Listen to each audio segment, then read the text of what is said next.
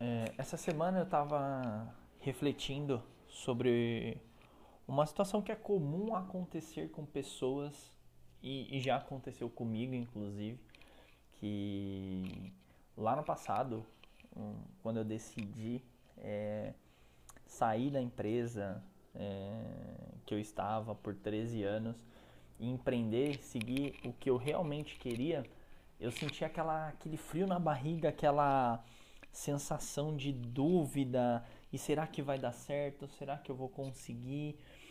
E cara, aquilo em determinado momento corroía o meu o meu o meu o meu, como que eu vou dizer? O meu sentimento, né? Tipo, a minha vontade de, de seguir.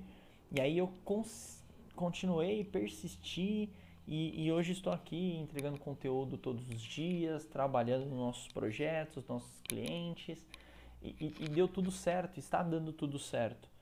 E qual a lição que eu tirei disso? A lição que eu tirei disso é que realmente eu estava em busca da, deste frio na barriga, deste, desta, desta sensação de, de, de incerteza, desse desafio.